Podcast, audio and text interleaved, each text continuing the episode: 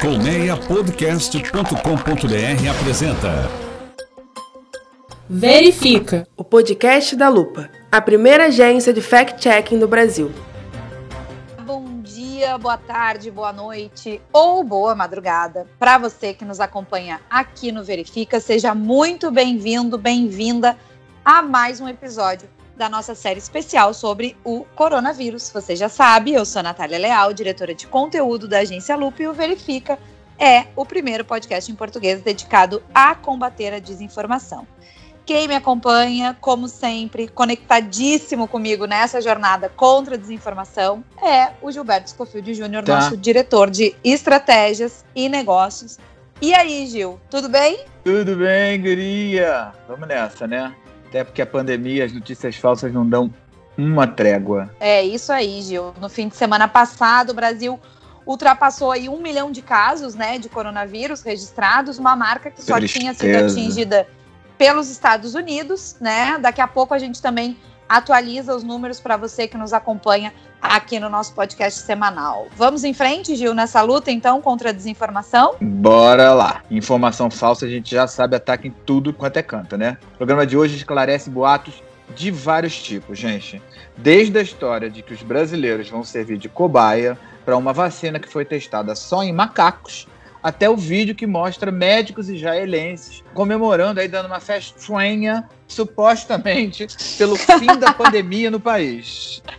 Pois é, a gente também explica uma foto nojenta, tá? De amígdalas avermelhadas, uma amidalite, que tá circulando aí pelas redes sociais, Eca. dizendo que tem a ver com coronavírus, mas logo, logo a gente explica por que, que não tem nada a ver com Covid-19. Pois é, a pandemia acabou virando um alvo permanente de especulação, né? Muita informação desencontrada. Mas no meio disso tem umas novidades animadoras, né? Sim, Gil, sempre tem. Pesquisadores ingleses indicam que a dexametasona, um corticoide bem barato, tem reduzido a incidência de mortes por Covid. Daqui a pouquinho a gente comenta melhor essa história no Lupa na Ciência dessa semana. E tem mais notícia boa, ai que bom. Sim, sempre temos. A gente fala também hoje da ampliação da Unicamp Solidária, uma campanha de doação de cestas básicas que agora está chegando à cidade de Limeira, no interior de São Paulo. Bom, e o Verifica traz, como sempre, um papo com um especialista na área de saúde. Hoje a repórter Natália Afonso, a máquina o mito, conversa com a infectologista, não é? Raquel Stuck. Isso aí, vamos ouvir a Natália daqui a pouquinho. Então, se liga aí, dá uma relaxadinha, fica com a gente, que o 11 episódio do Verifica Especial Coronavírus começa agora.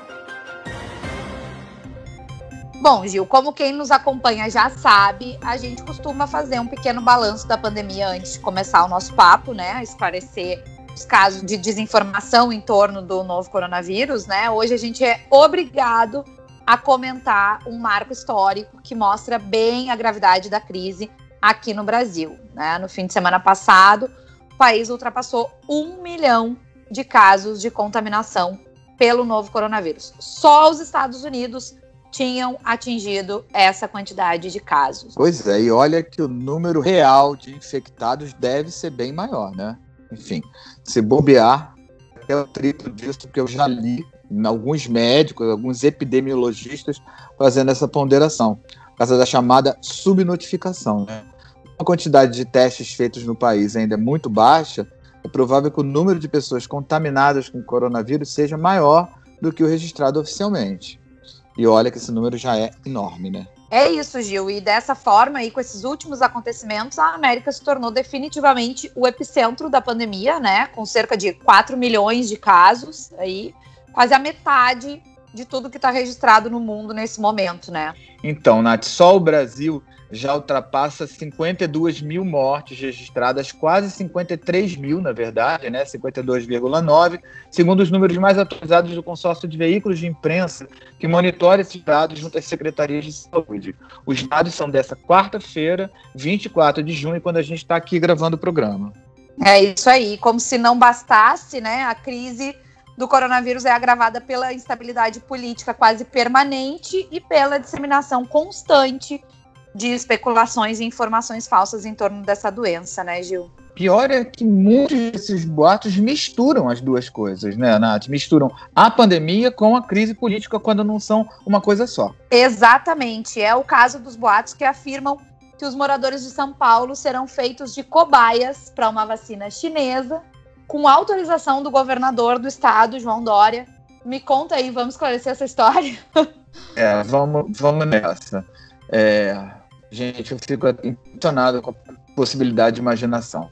Bom, na verdade são várias histórias ou várias informações falsas em torno aí da Coronavac, né, a vacina que está sendo testada pela empresa farmacêutica chinesa Sinovac, né, e, e, e o, em parceria com o governo de São Paulo. Uma dessas histórias disseminadas nas redes sociais diz que 9 mil paulistas vão servir de cobaia para tal vacina. E os posts afirmam que até agora ela teria sido testada em laboratórios chineses só em macacos. E tem mais. O governador João Dória é apontado como fiador desses testes em brasileiros, né? Eles fariam parte aí de um convênio firmado na semana passada entre o Instituto Butantan e a Sinovac, essa farmacêutica chinesa. O acordo renderia 85 milhões de reais a essa empresa que é a Sinovac, né? Mas vamos, vamos por parte. A equipe da Lupa verificou que a vacina desenvolvida pela Sinovac não foi testada só em macaco, não. Ela já foi testada em 743 voluntários entre 18 e 59 anos de idade. Nas duas primeiras etapas desses exames clínicos, os resultados foram positivos. 90% dos voluntários desenvolveram anticorpos contra a Covid-19 sem efeitos colaterais aí muito graves. O que é uma perspectiva muito boa, né? Mas a gente precisa ter sim, cautela sim. sempre em relação a esses resultados, porque eles não foram divulgados ainda numa publicação científica, também ainda não foram revisados. Então, por enquanto, os dados validados pelos protocolos científicos se referem somente aos testes pré-clínicos. Esses sim, feitos em laboratórios chineses com macacos. Bem lembrado, Nath. É o mesmo caso da vacina desenvolvida por pesquisadores da Universidade de Oxford, que já está sendo testada no Brasil. Né? Os resultados também indicaram anticorpos, mas o que já foi publicado está restrito ainda aos exames de laboratório. Como a gente sempre esclarece aqui no Verifica, o desenvolvimento de uma vacina ou um remédio para uma doença dessas, que tem se mostrado aí tão complexa, né, inédita, leva mesmo aí um tempinho. A pesquisa começa com os exames de em laboratório, com animais, depois, dependendo dos primeiros resultados, segue então para testes clínicos com pessoas que geralmente aí esses testes têm três ou quatro etapas. E tem que ser assim, né, Gil? Porque por mais que todo mundo esteja ansioso, o desenvolvimento científico de uma vacina eficaz e segura, ele precisa cumprir mesmo todas essas etapas, né? Então, galera, um pouco mais de paciência aí. Pode até demorar mais do que a gente gostaria, mas eu tenho certeza, tenho convicção de que a ciência vai nos tirar dessa. Fé na ciência. Segundo a Organização Mundial da Saúde, há 136 vacinas contra a Covid-19 sendo pesquisadas no mundo hoje. Uma delas é a Coronavac, que a gente acabou de falar. Ela continua sendo testada em voluntários na China e vai ser testada no Brasil a partir de julho, porque o acordo entre o Instituto Butantan, de São Paulo, e a farmacêutica chinesa já está assinado e prevê, de fato, que 9 mil voluntários brasileiros participem da terceira fase dos exames clínicos. É isso aí, Gil. O Butantan vai preparar centros de pesquisa no país para desenvolver essa etapa dos testes clínicos, né? Se tudo der certo e a vacina for mesmo aprovada, um segundo acordo vai ser feito, né, um acordo de transferência tecnológica, que vai permitir, então, a produção em larga escala da Coronavac no Brasil. É, a gente torce muito, é claro, para tudo dar certo. Mas é importante a gente esclarecer que o acordo não envolve transferência de dinheiro.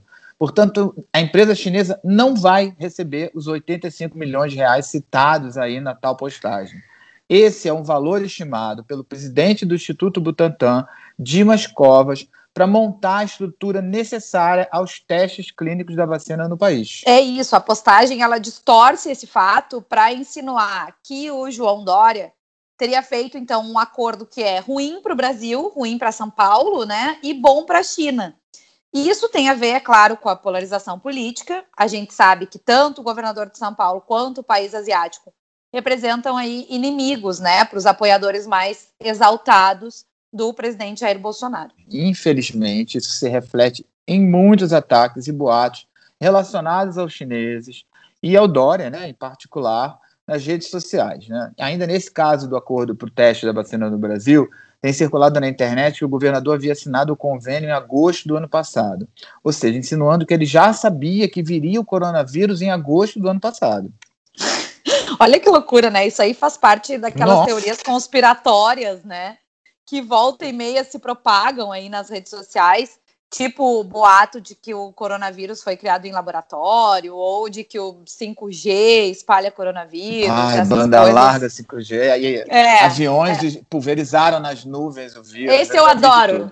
Esse eu adoro, né? os aviões pulverizando o é, vírus sobre as cidades. Bom, é, o tal convênio, esse entre o Butantan e a Sinovac, foi assinado na semana passada, tá? Nada disso aí de que foi assinado em agosto do ano passado, não é isso. O governador João Dória, na verdade, disse que o convênio saiu graças à abertura de um escritório comercial de São Paulo em Xangai, que aconteceu em agosto do ano passado. Então, o que ele diz é assim: este, este contrato começou lá quando este escritório foi aberto, dizendo que foi naquele momento que essas duas relações se aproximaram, né? E não que ele assinou esse contrato lá em agosto do ano passado, né? É, Super é. distorcida é. essa fala, né? Total, total. É uma coisa é você abrir um escritório comercial e, e aí aproximando, né? Atores dos é. dois países, e aí essa questão da coronavírus agora, eu não diria que foi uma oportunidade, porque eu acho que não é essa a palavra, mas é o momento, então, já que existe um escritório comercial, de você ter um palco para firmar um acordo como esse. É isso é, mesmo. Então, Inclusive, apesar dos ataques direcionados à China por militantes digitais aí enfurecidos e até por integrantes do governo, né, um ex-ministro, inclusive, a gente lembra que o país asiático é um grande parceiro comercial do Brasil, né, a maior corrente de comércio. Não dá para despesar esse fato, especialmente diante da recessão imposta por essa crise sanitária sem precedentes. É isso mesmo, muito bem lembrado, Gil. Mas Infelizmente, né, o negacionismo segue por aí, segue atirando para todos os lados. E um dos casos mais recentes é o vídeo que associa a comemoração de médicos israelenses ao fim da pandemia naquele país. Outro absurdo, né? Ai, gente, não dá, né? Bom, esses posts que negam, esse é, é, faz parte daquela, daquela etiqueta negar a gravidade da doença.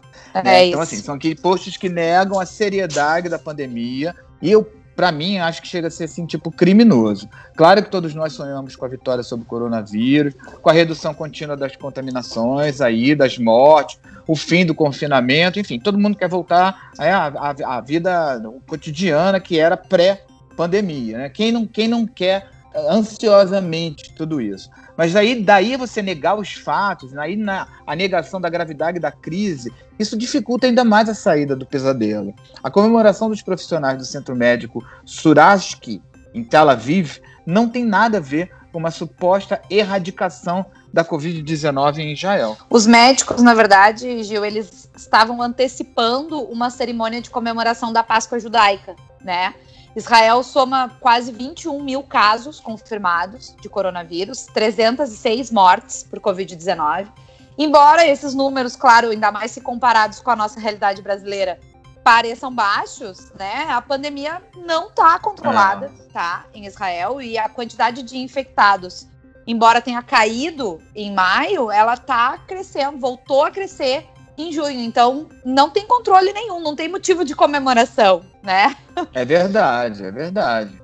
E o interessante é que a maioria dos países encontra muita dificuldade para controlar a pandemia, especialmente agora quando muitos países abriram né, a, a, a, o isolamento, flexibilizaram, digamos assim, o isolamento social. Então a gente percebeu é, registros de, de volta do crescimento da contaminação em países, em alguns países que fizeram aí essa flexibilização, até porque esse controle é complexo, é traiçoeiro, né? Quando você acha que o contágio já está dominado, ele volta a subir. Tanto é que alguns países asiáticos que lá atrás estavam tranquilíssimos, porque achavam que tinham passado pelo pior, tão preocupados de novo com aí a tal da segunda onda do coronavírus, né? É isso, a gente já não, não tem controle né? É muito, bem lembrado é, é, nessa tua fala aí, essa questão da segunda onda. Eu às vezes me pergunto que segunda onda, porque tem muito lugar que a gente não passou nem da primeira, né? O Brasil Exatamente. chegou a ter uma diminuição aí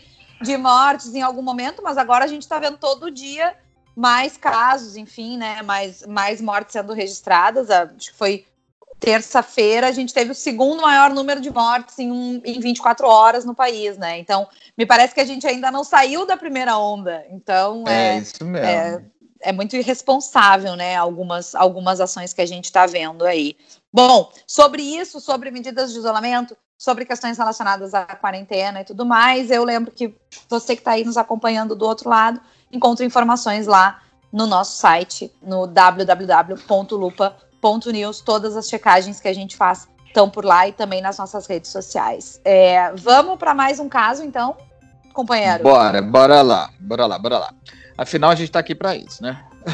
Bom, é. tem uma história bizarra circulando na internet de que o coronavírus ataca as amígdalas. Gil, eu fico impressionada é, como as, as, amígdalas são um assunto muito interessante na ciência, assim, né? E é, estão sempre envolvidas em controvérsias, porque era muito comum há um tempo atrás é, se recomendar que se tirasse as amígdalas, né? Na minha família todo mundo fez Isso. cirurgia, todo mundo tirou. Eu não tenho. É, tu não, eu, te... não eu tenho, é. eu tenho, eu já tive 500 amidalites em toda a minha vida, assim, eu tenho toda hora, mas eu nunca tirei, nunca, nunca foi recomendado, assim, porque durante o período, né, da vida, a orientação médica mudava. Primeiro deveria tirar, depois não deveria, e aí a minha mãe foi deixando, enfim, e eu ainda tenho esse problema. Bom, fora os nossos problemas com as nossas próprias amígdalas, né? O que a gente tem para dizer hoje sobre isso é que está circulando nas redes sociais uma foto que é de uma amidalite, né? Ela, ela retrata um, as amígdalas avermelhadas, assim, e, a, e essa foto está acompanhada de um texto atribuído a um médico que relaciona esse, essa vermelhidão da, da, da garganta um sintoma da Covid-19. Só que não é bem isso, né, Gil? Ah, é ECA.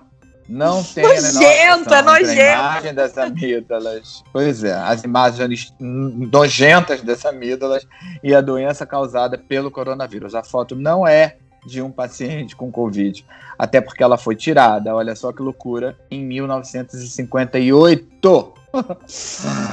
Tem noção disso? É, muito tempo. A capacidade tempo. de ressurreição de uma imagem. É, não, de se transformar num, num, numa desinformação, assim, né? Meu Deus, 1958 é muito tempo. Não, não, não tem o menor Putz, sentido isso. É, ela indica uma infecção causada por uma bactéria do tipo Streptococcus, na verdade. A imagem está disponível na biblioteca do Centro de Controle e Prevenção de Doenças dos Estados Unidos.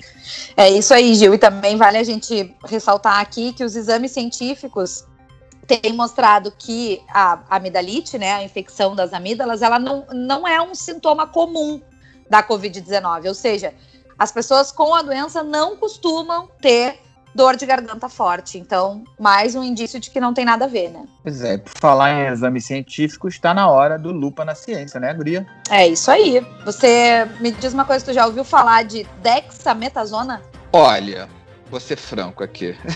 Nessa pandemia eu até tenho ampliado bastante o meu vocabulário de remédios e procedimentos. Mas nesse aí eu não estou ligando bem o nome à pessoa, não. Pois guarde este nome, tá? Fica com ele porque ele carrega a esperança de reduzir em um terço as mortes por Covid-19. A dexametasona é um corticoide barato que ajuda a regular o sistema imunológico, tá? Então, pesquisadores de Oxford comprovaram que o medicamento combate as respostas exageradas que o nosso corpo dá na presença do coronavírus. E essas respostas, né, podem causar aí até falência múltipla de órgãos, enfim, vários outros problemas que acabam levando a óbito, né? Os primeiros resultados dessa pesquisa revelam que esse corticoide reduz mesmo a incidência de mortes. O que é bastante animador, né? Muito franco. Até porque o remédio é barato, acessível e tal, né?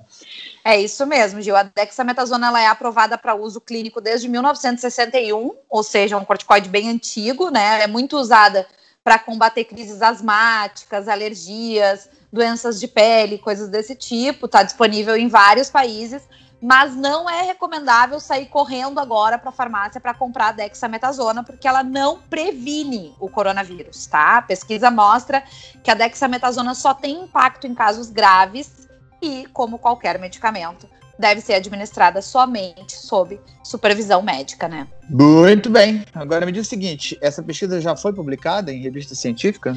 Ainda não, Gil. Os dados, na verdade, que levaram a, a, esses resultados animadores aí, que a gente comentou, não foram publicados em revistas científicas de peso, também ainda não foram revisados, tá? Por outros cientistas, como normalmente é feito. Eles foram divulgados parcialmente por uma, uma opção aí dessa equipe que coordenou o estudo, porque eram realmente muito animadores, mas esse é um motivo pelo qual a gente ainda não pode sair por aí comemorando esses resultados, tá? Pois é. Como a gente já lembrou aqui, ciência exige muita pesquisa, muito tempo de, de pesquisa, né? Bom, bora seguir nessa onda científica e chamar ela, sempre ela, a nossa repórter querida Natália Afonso. A cada semana, você que acompanha o Verifica já sabe, ela conversa com uma especialista ou um especialista na área da saúde. É isso aí. Hoje o nosso papo é com a infectologista Raquel Stuck. Então, chega mais, Natália, conta pra gente. Tudo bem aí? Oi, Nath. Oi, Gil. Para tirar algumas dúvidas dos nossos ouvintes sobre o Covid-19, conversei essa semana com a infectologista Raquel Stuck.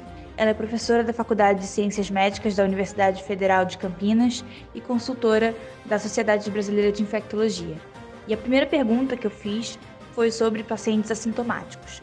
Uma ouvinte da Lupa perguntou se era possível um paciente assintomático morrer de falta de ar. Morrer de falta de ar assintomático pelo Covid, não. Ele pode ter uma falta de ar por asma, por alguma outra coisa. Mas o assintomático, ele não tem sintoma nenhum e ele não tem nenhuma manifestação, nenhum acometimento pelo vírus. Então, essa possibilidade de morrer de falta de ar sem sintomas e essa falta de ar ser pelo COVID, pela Covid não existe. Existe uma, uma diferença também entre o termo assintomático e pré-sintomático, né? As pessoas que uh, vão em algum momento. O assintomático não desenvolve os sintomas e o pré-sintomático ele em algum momento vai desenvolver. Eu acho que as pessoas às vezes confundem um pouco os termos e acho que isso que aconteceu nessa, nessa, nessa pergunta dessa ouvinte. Mas mesmo assim, quer dizer, o assintomático é aquele que uh, confirmou a presença do vírus e nunca teve sintoma. O pré-sintomático é aquele que tem o vírus e que uh, não tem nenhum sintoma e dois, três dias depois terá sintoma. Então, para quem depois né, apresenta sintoma, dependendo da intensidade uh, dos sintomas, uh, de, da resposta do organismo dele a esta infecção, ele pode vir a ter um comprometimento pulmonar importante, mas aí ele já tem sintoma disso. A segunda pergunta é sobre uma máscara, sobre as máscaras. É verdade que crianças de dois anos não podem usar máscara? Elas não devem usar máscaras porque a criança de dois anos ela tem, vai ter, ela tem uma dificuldade ela, e o reflexo dela caso ela respire mais fundo, alguma coisa assim, e a máscara chegue a né, dificultar a entrada do, do, ar pela narina, ela tem, ela, o reflexo dela não é bom para acomodar a máscara de novo. Então, por conta de algum risco de da criança ficar sufocada e ter alguma asfixia ali pela máscara, por isso uh, que é o recomendado é que crianças abaixo de dois anos não usem máscara. Desde o início da pandemia, diversos medicamentos vêm sendo testados para tratar a Covid-19 e até uh, fortalecer o corpo, né, para prevenir a doença. Até agora não temos nenhum uh, medicamento comprovado, mas uma ouvinte está perguntando se o remédio Anita fortalece a imunidade. A Anita também é um antiparasitário, então é uma medicação que, é o, que nós usamos para tratar alguns tipos de parasitose de vermes intestinais e ela não tem capacidade de melhorar a imunidade. Ah, existe o que foi visto em laboratório é que a Anitta pode inibir a multiplicação dos vírus, então o vírus poderia morrer. Isso no laboratório. Existem estudos ainda em andamento uh, para ver se realmente uh, nas pessoas e na vida real isso aconteceria. Por enquanto, a gente ainda não tem nenhum resultado falando que realmente em vivo isso acontece. A gente sabe, por exemplo, só para uh, ilustrar, que a Anitta, in, no laboratório, ela também uh, é capaz de inibir a replicação do vírus da hepatite C.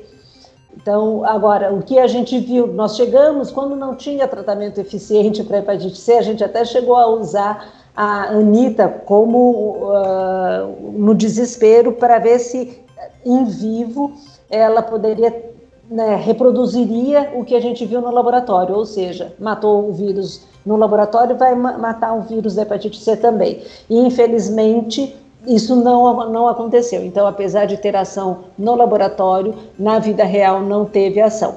Em relação ao coronavírus, ainda estamos aguardando esses resultados, não temos ainda nada que comprove que realmente mate o vírus uh, para quem está doente. Essa semana conversei com a infectologista Raquel Stuck, consultora da Sociedade Brasileira de Infectologia e professora da Faculdade de Ciências Médicas da Universidade Estadual de Campinas. Obrigada, Nath. Na próxima semana a gente te espera de novo. Obrigada também à infectologista Raquel Stuck pelo papo esclarecedores. Se você que está nos ouvindo tem dúvidas sobre o novo coronavírus, manda suas perguntas lá para o lupa.lupa.news ou vai lá no nosso Instagram, que a gente sempre deixa aberto um espaço para você fazer as suas perguntas lá, tá? Pois é, corre lá para que a gente continue trazendo esse papo que ajuda a clarear as coisas aí, amenizar toda essa crise, né? É, por falar nisso, está na hora da boa notícia da semana, né, Nath?